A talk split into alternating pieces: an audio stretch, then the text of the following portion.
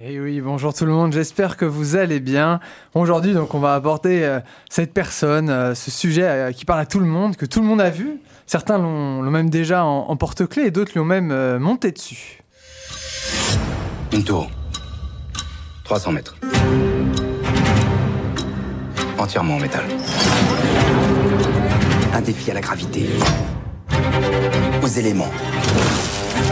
Cette tour, messieurs, c'est Paris. Son rayonnement. Sa place dans le monde.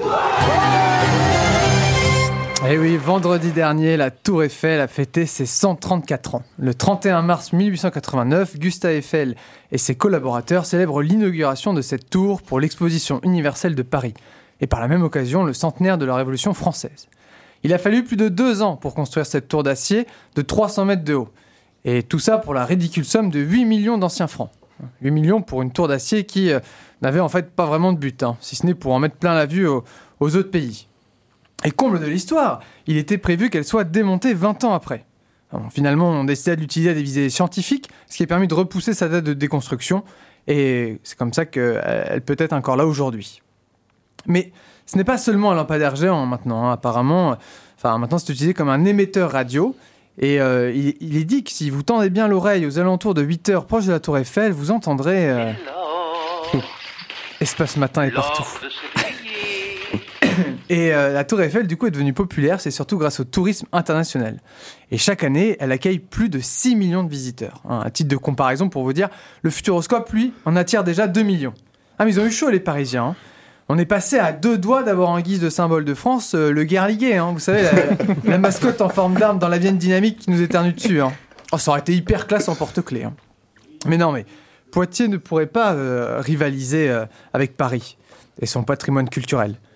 Poitiers, ah, Poitiers aussi, on vient d'aménager la guinguette près du Clin, si c'est vrai. Mais ah si, on a aussi les marais Poitevin. Ah oui, ceux avec qui on se balade en barque là, et quand on plante une rame dans la vase, ça dégage une petite poche de méthane et on peut mettre le feu sur l'eau. Inédit. Poitiers, c'est marais qui pète. Il n'empêche que Paris, Paris reste surcoté. Hein. J'y suis allé déjà deux semaines avec ma, il y, a deux semaines avec ma copine.